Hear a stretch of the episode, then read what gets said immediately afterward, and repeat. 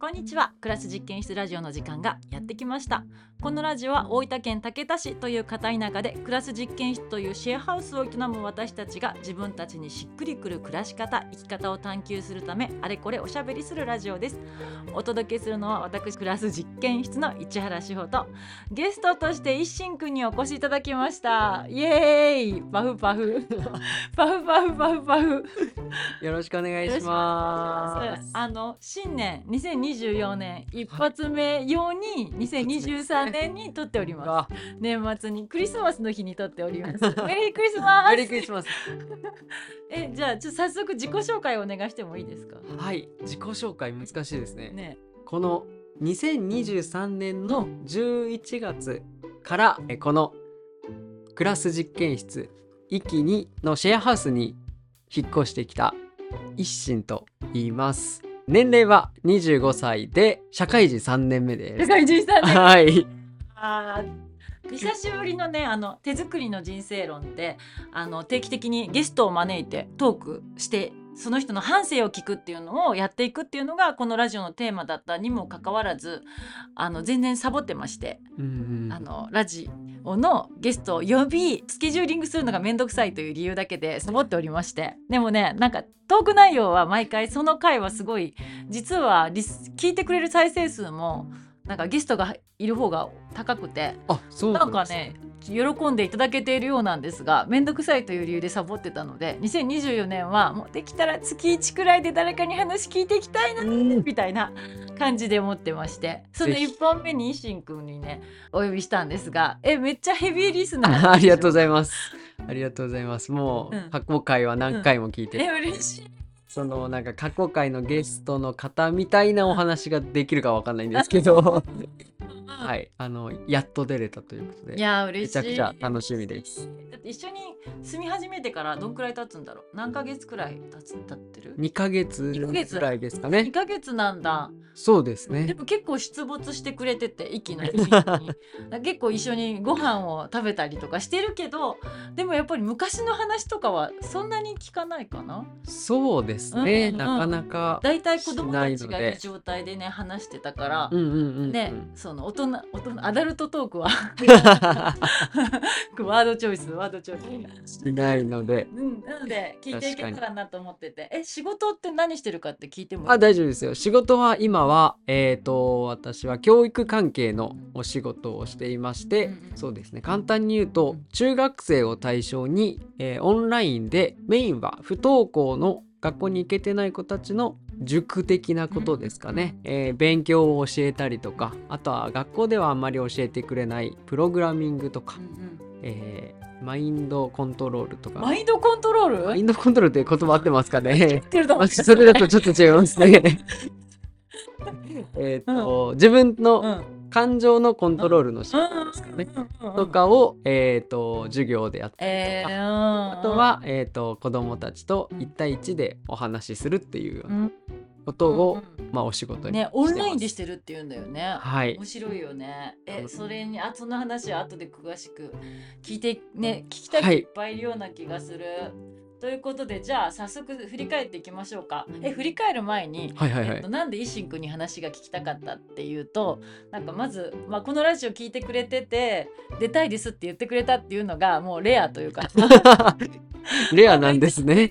結構ねラジオ聞いてるっていうのは言ってくれるのはがいはいはいはい。でも出たいですっていうのはあるけど徹子の人生について語るっていうのはなんか結構ハードル高いなみたいな感じで身近な人はなんかちょっとあの大変そうだなみたいな感じが多くて、まあ出たいですって言ってくれたっていうのが一つとあとね一心くんあの25歳なんだけどおじいちゃんみたいな食生活を嬉しそうにしてて、はい。朝起きたら玄米ご飯と味噌汁と納豆となんかお漬物みたいな副菜とかで食べてってで朝6時とかに起きてで走りに行っててなんかそれらをなんかストイックなんじゃなくなんか嬉しそうにしてて、はいはいはい。いやできたらいいなっていう健やかなこととかを丁寧なことみたいなことを憧れるけど実際結構むずいよねみたいなことをねはいはいなんか普通に楽しそうにしてるっていうのがなかなかいないんじゃないかなみたいな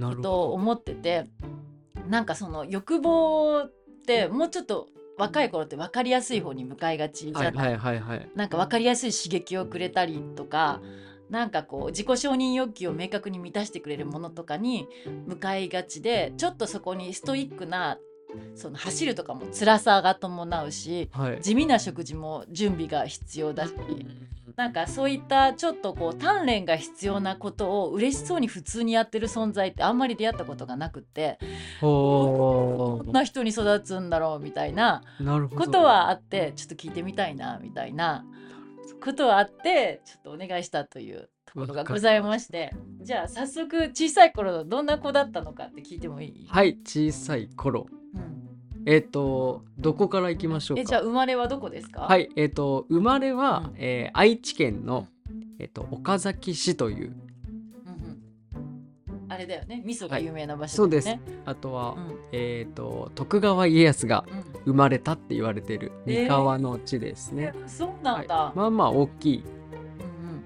都市でだとは思います。うん。都会ではないですけど、うん。町ですね。はい。そこで家族は？家族は、えっ、と、僕が長男で、下に弟が2人の三男3兄弟です。はい。でご両親がいて、そうですね。えーどんな家族だったの、どんな家族？うんどんな家族かって言われると難しいですけど、小学校ぐらいまではお父さんはほとんどうん平日は家にいない。うんずっと仕事。うん、夜は帰ってきてる、そうです。そんな感じで、うんうん。特にもう僕が物心つくぐらいまではうん終電で帰ってうん。きて始発で会社に行くみたいえー、ないない人みたいうな感じでしたねはい。そうなんだ。えそれでお母さんはどんなご機嫌なの？えっ、とお母さんは、まあ、それはもう分かってるのでえっ、とずっと、うん。えー小さい頃は手紙？うん。日記みたいなうんのでやり取りをしお父さんと？はい。えお父さん帰ってきてるねっていうのー、うをん。やってくれてたっていう。あそっか。子供にも見せて。そうです、うん。お父さんなんて言うみたいなの聞そいうて。かそうか。ってえー、家族とね。そうです。家族とお父さんのその交換日記みたいなのがあったんだ。あそれはハはい。ートウォーミングな、そうですね、うん。でもそれがなかったら本当につながりがないからって言って、お母さん頑張ってやってたっていうのを、うん。つい最近えー、だってお母さんだって嫌だよね。帰ってこいよみたいな。思うよね。そんな感じでしたね。え週末はお父さんいる？週末はまあいるんちゃいるんですけどまあ今日寝てるかなみたいあな。そうかそうかそうか。感じでしたね。うん。じゃあお父さんの影がちょっと薄い家で。そうですね。はい立場もお母さんの方が強かったですね。そうなんだ。ありそうだよね。うん。お母さんのがちょっと強い家で。えじゃあそんな一心君はえじゃあいが小学生どんな小学生だったの？小学生はそうですね。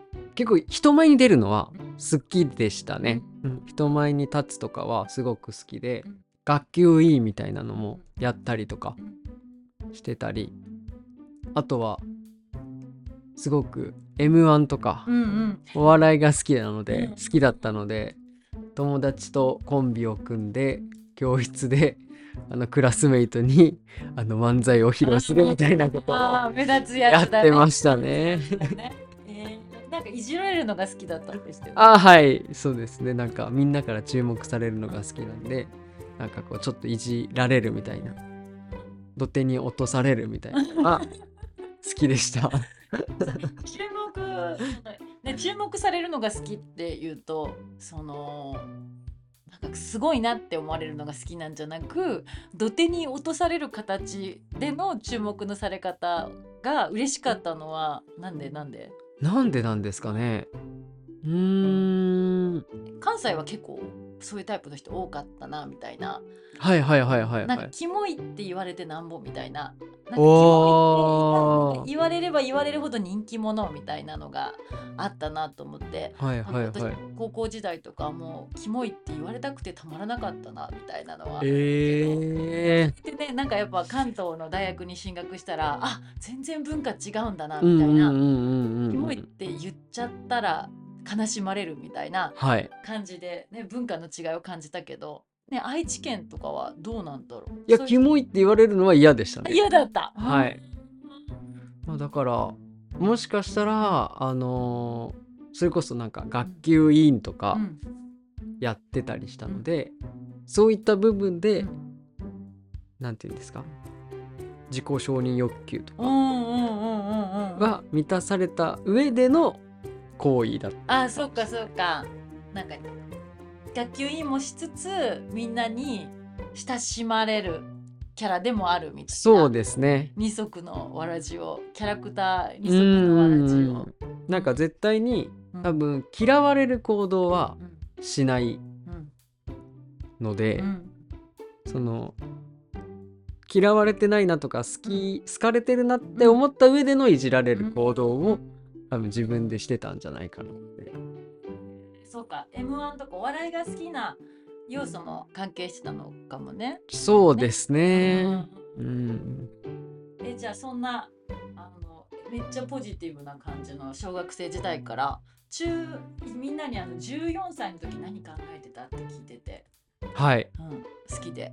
何考えてまし確たかにそのラジオ聞いてて14歳いつも聞いてるじゃないですか、うんうん。あ確かに自分って14歳どうだったかなって考えると14歳中学2年生とかうん。中学3年生だと思うんですけど、その時は僕学校中学校大きくて本当に1学年9クラスとかあってうんすごい800人とか900人ぐらいいる中学校だったんですけどそれのえっ、と本当に学年の生徒会長うん。をうんやってましたね。えー。はい。え何考えてやってたの、何考えてやってた、うん。なんでやでもかっこいいなっていう思いも多分あったと思うんですよね。その先輩たちを見てっていうところ。でかっこいいなっていうのと何なんでしょうね。期待なんですかね多分。先生の期待に応えるみたいなところがあったんだと思います。はい。すごくえっ、と厳しい学校で、今思えばすごいなと思うんですけど僕よりちょっと前の代の人たちがちょっと荒れてる学校だったんです。よ。でそこれをまあ名を正すために厳しい先生たちが呼ばれて、ね、集まってきて、うん。でルールがすごく厳しくて、その下駄箱の靴とかがのかかとが揃ってないと呼び出される。きつ無理無理無理。ロッカーからうん。あのカバンの紐が出てたら呼ばれるみたいな。やりすぎでしょ。っていう感じで。でまあそこはい中学校入ってからそれそれが当たり前だったんでやらないといけないとか。だしうん。それの学級委員の集まりなんて生徒会みたいな会議がある時はもうなんか議題がありますってうん。先輩が書いてこれに意見がある人はいますかって言ったらもう「はい!」って大きい声で返事をしてもうすっごいまっすぐ手を挙げないといけないみたいな。うん手を挙げないとうん。あのそれを見てるあの一番厳しい先生たちが「なんでお前は最初から意見を言えないんだ」っていう時間があるみたいな。本当にそういう学校えで古いねでしたね。ねすごく。だって数年前でしょ？維新区25で。10, 10年前でしょ？10年前ですね。やば。はい。すごいね。私たちの中学時代私何年前よ？25年前か。よりも厳しいかも。えでもなんかあの私も相当厳しい中学で。はい。で当時ので大学時代あの社会学専攻でで教育について研究してて。で出てきたのは当時その名古屋と名古屋？名古屋？あはい名はいはい。兵庫県が厳しいみたういな管理教育が厳しかったみたいな厳しかったですね。それをね振り戻しでやってるみたいなところがあったんだろうね。そうですね本当に。ね僕らはそんな荒れてる感じではなかったんですけどすごい厳しかったし。あとは部活動をやってて愛知県がそもそもなんですけど部活動すごい力を入れててえっ、とどの部活も朝練があるんですよね、あったあった。7時からうん。あるんで7時に中学校に行かないといけないみたいな。でそれプラスで僕あの陸上部の長距離をやってたので、うん。今も走るの好きうん。それはあるんですけど、そのシーズンになると夏終わりから1月ぐらいまであの駅伝部っていうあの部活とは別の部活動が出来上がうるんですよ。でそれは部活が終わった後に、うん。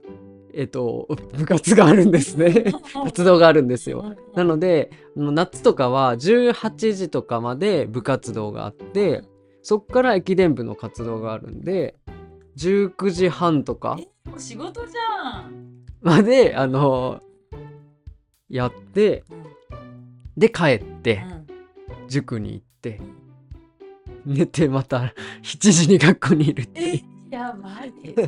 やってましたね。まで駅伝部でやってから塾行くの、ご飯食べながうらん、塾に行っ塾行って？て、10時とかまで多分塾やってうん、じゃん、うん、帰ってきてもうなんか速攻寝るみたいな。えダメだよ。すごいですよね。すごい本ね当に。え楽しかったの？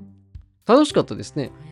えどういうところが楽しかった部活動も楽しかったですし中学校自体が僕は楽しかった思い出が多いですね。え先生たちそんなんでも？そうですね。理不尽なこととかは言わない今思えば理不尽まあ理不尽ではないかもしれないですけどあのまあ紐出てて怒られてるから。えっとはなりますけどね、うんうん。えカイロとかはありだった？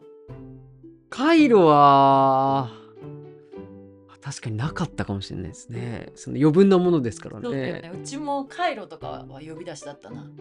カイロとかうん。あと飴の包装紙がトイレに落ちてたら緊急学年集会。あありましあたありました。ありました。あありま飴しだよ飴の包装紙がさトイレに落ちてたっていうだけで授業をやめて緊急学年集会で全員呼び出しでで全員の目を先生がじっと見て「お前ら腐った目してる」みたいなこと言うみたいな。あそんな感じだった。ありましたね。てた、はい。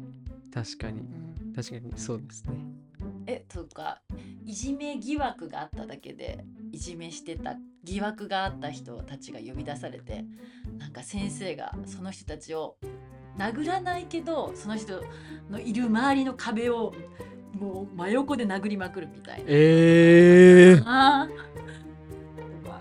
ど。私大嫌いだった。うん。った環境。私もうまくやってた方でなんか生徒会とかはやんなかったけど副院長とかなんかそういったうまくやってるけどなんか心をを固めてやってたみたいなところを意識してたなってクソって思いながらなんか怒ったら負けみたいな感感じでムカついたら負けみたいな感覚があってやってたなとか思うけどえどうやってその理不尽さは気にしないようにしてたの、先生にこうなんかうん理不尽とかイライラするってことはあんまりなかったかもしれないですね。そっかそっか。もう前提みたいな。当たり前みたいな感じなんですかね。すごいな。嫌じゃなかった。うーんそう考えると本当に嫌ではなかったのかもしれないですね面白い。そんなこう中学時代から高校に出て行って。はい。高校に出て行ってえっ、と高校で結構初めてまあまあ大きい挫折なんですかね。結構今まではまあ運動はできないんですけど。できないの？で本当できないです。えなんで僕あの球技とか苦手なんで。あでも走れる。走るのもそんなあの速いわけじゃないです。あただ好きなだけなんではい、うんうん。運動神経ってそもそもそんななくて、うんうんうん、運動はできないんですけどまあとりあえずあのま共やった共感。ああ今日よかった。共感逆上がりはできる？逆上がりはできましたね。あーそっか。はい。えっ、と 一応体操教室習ってたんです。やるな。うんうん。まあ運動はできなかったんですけど中学まではまあ勉強ができたっていうのと、うん。えっ、とまあ学級委員長とかそういうのやってたんで、うん。なんかまあとりあえず何かしらできうん。たからそうですね。自己承認欲求みたいなのは満たされてたし自信のある子だったのかなっていう。うんとは思うんですけど高校に行ってやっぱ同じ学力の子たちが集まるので今まで勉強してきたつもりだったんですけど全然できなくて、はい。ちょっとあの高校の入試方法もうん。内申点がなんかかける何点とかうんあと当日点みたいなやつで僕これ唯一の人生のなんか一つの自慢なのかもしれないですけど内申点がもうマックスあったんですよ。う。ん45個あったのであのそれで大体合格できちゃったんですよね。はあ。内申点でね。そうです。ね当日点めっちゃ低いそんな高くないんですけど、うんうんちょっと難しい学校に入れたんですよ。はんうんうん。だから入ったはいいけど、その学力自体はそんなに高くないので、うんうんうん。すごい苦労しました。へえ。360人って350番目とかで、そうなんだ。うんうんはいうん。うんうわーってなりましたね。そのが。どんな気持ちになるの？絶望に近かったですかね。そうなんだ。こんな順位取るんだっていう。学力底辺ってこともね。ですし、なんかが勉強やったけどわからないってあるんだっていう、わわからないことってあるんだってていう。感じだったなっていう。ね。絶望って一言で言うとねなんか一言だけどどんなんか状況例えば朝起きたくないとか授業中。あ授業中高校で初めて寝ました。えー、わかんなすぎて。わかんなすぎてそうなんですよね。勉強嫌だなって。まあもともとそんな好きじゃないんですけどでも寝たことなかったんですけど授業で、うんうんおもんないなってなってましたね。うん、絶望って言ってもなんかいいけるくらいの絶望？それとも結構辛い絶望？まあでも何かしらで戦おうとは思ってましたね、戦おう、うん。まあ、基本がその高校としては勉強がメインの学校だったので何かしらでそこで結果を残さなきゃっていうのは何かしら思ってはいたと思います。えー、例えばどういうこと？それこそ結構離れた学校だったんですけど家から。うん。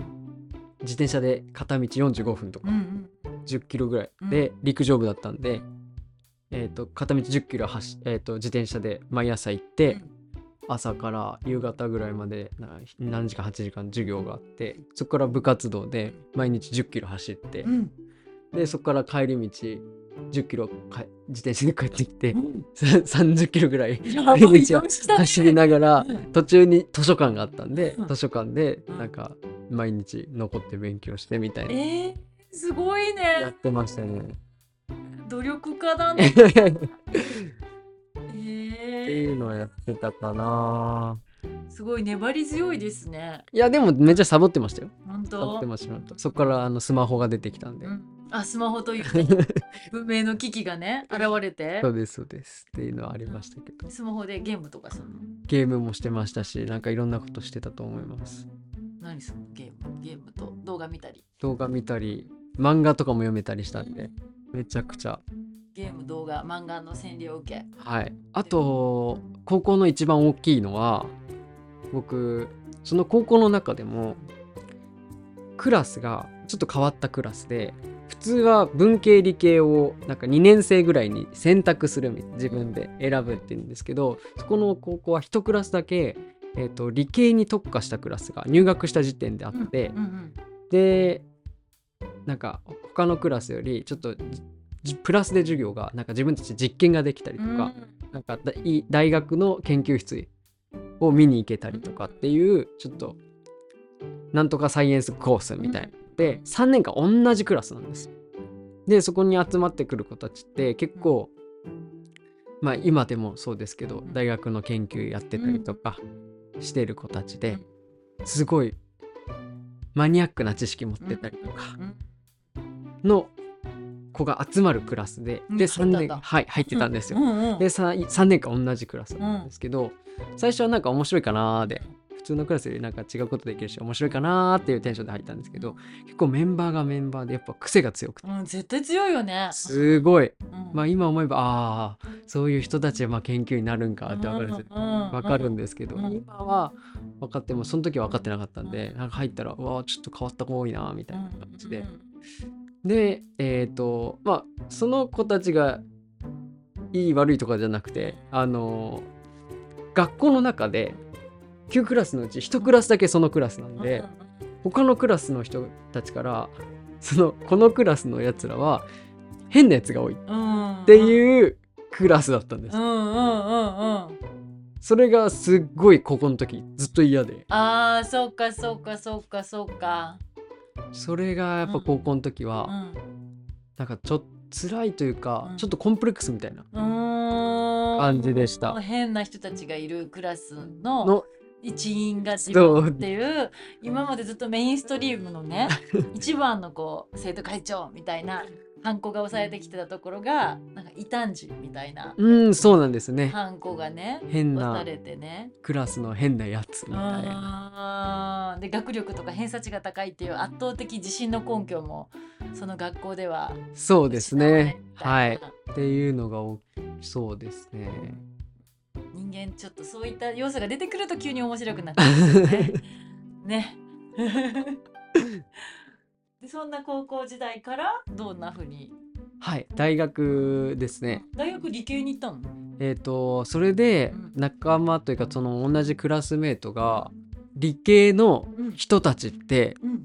こういう感じじゃないとやっていけないんだっていうことに高校で気づいて。うんやっぱすごい知識深いですし、うん。熱心だしう、ん。ね、なんちゃらかんちゃらがなんちゃらかんちゃらってずっと言ってるし、うんうん。あれずっと言ってるんだ。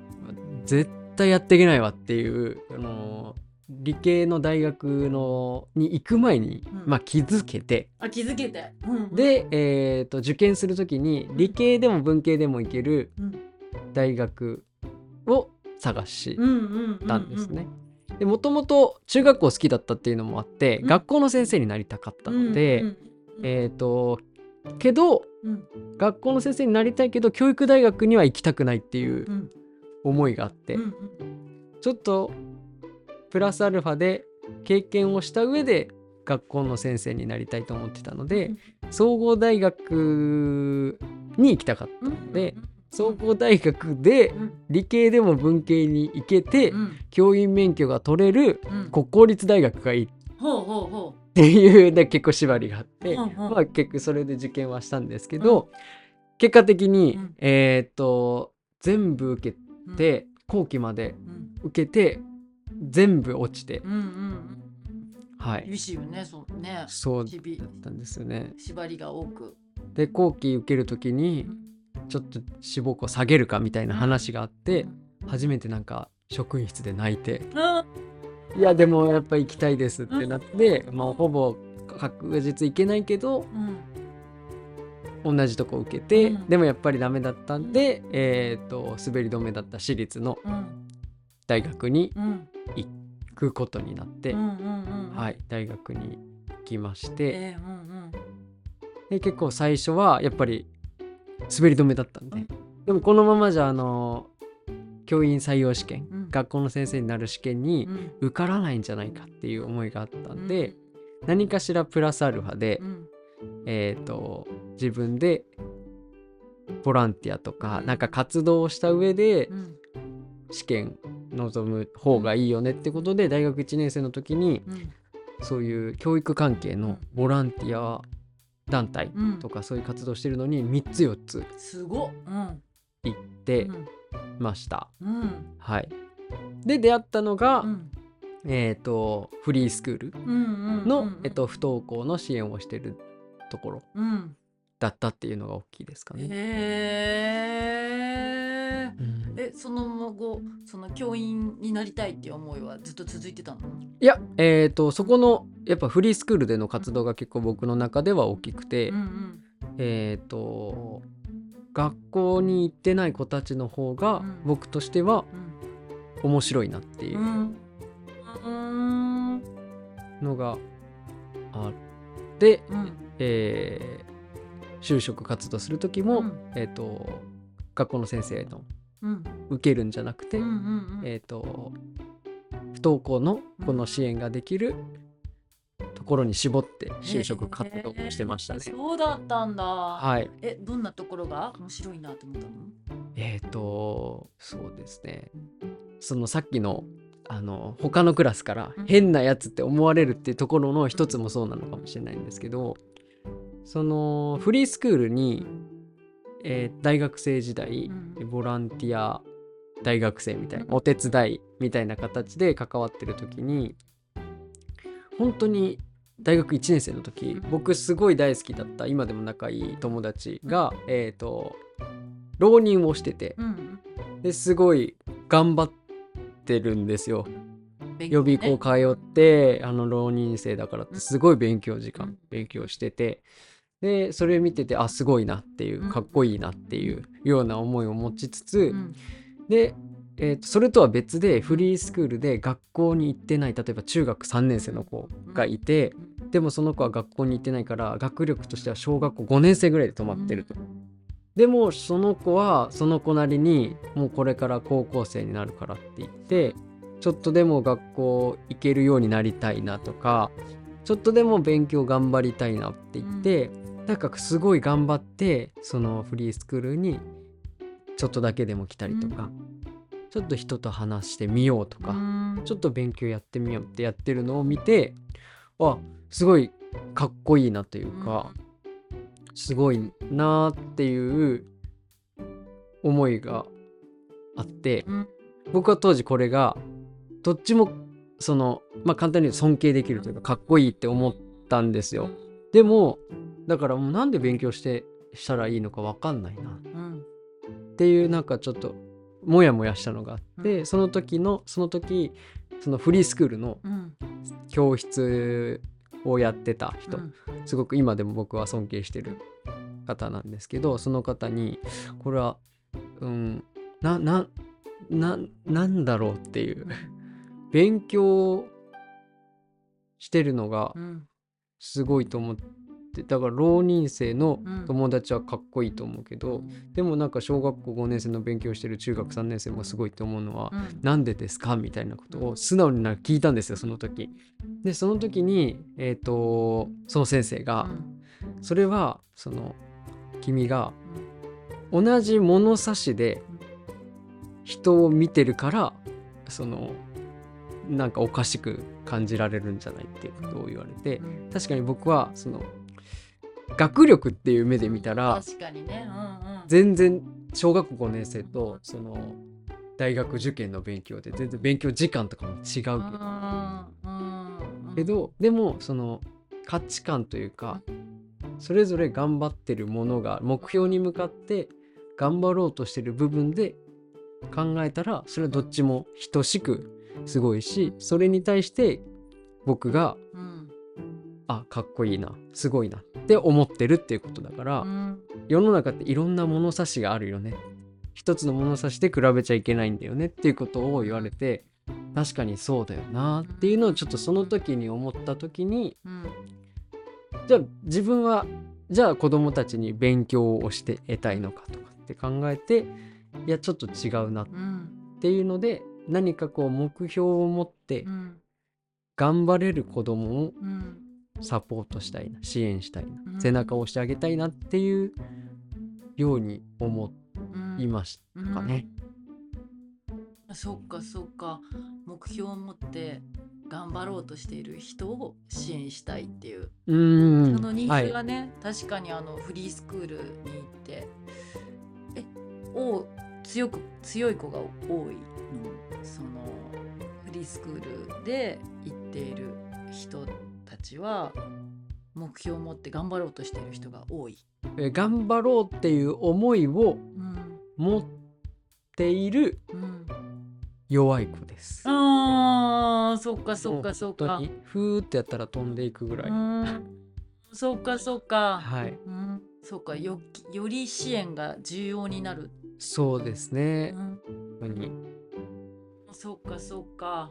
それをじゃあ大学卒業しそこにその自分ができるなって思うところに就職してそうですね。働いてはい3年目っていう。3年目ですね。おーなんか流れ着いてきましたね。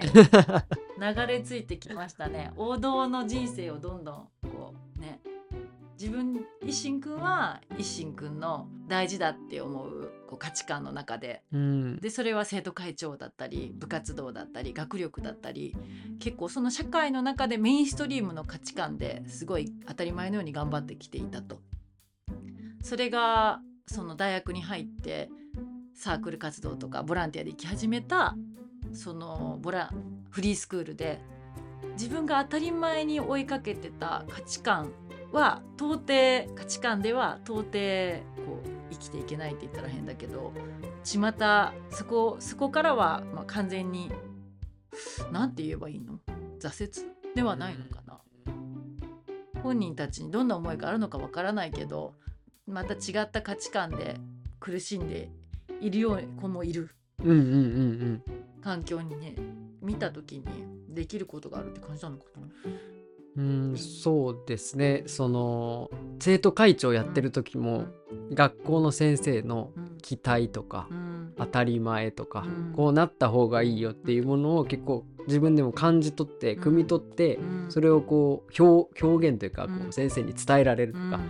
クラスのみんなにこう伝えれるっていうようなタイプではあっうんたん。でそういうことをした方がいいみたいなうん。認識があったんですけどいやそれはそれもそうだけうどん。そこから外れたとしてももっと素敵なうん。場所があったりとか、うん。頑張れるところがあったりとか、その人の持ち味が出せるものがあったりっていう、うん。いろんなものがあるからそれをこう見つけてあげたいしそれを伝えてあげた方がいいなっていうふうに、そっかそっか。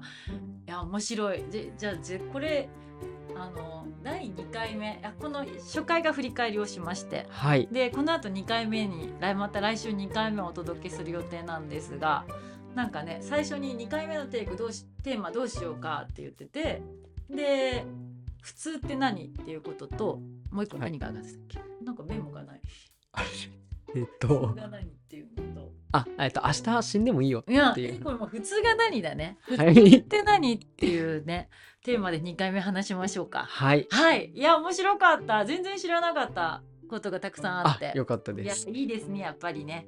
よし。じゃあ来週「普通って何?」をテーマにおはい。届けしたいと思います、ありがとうございました。ありがとうございます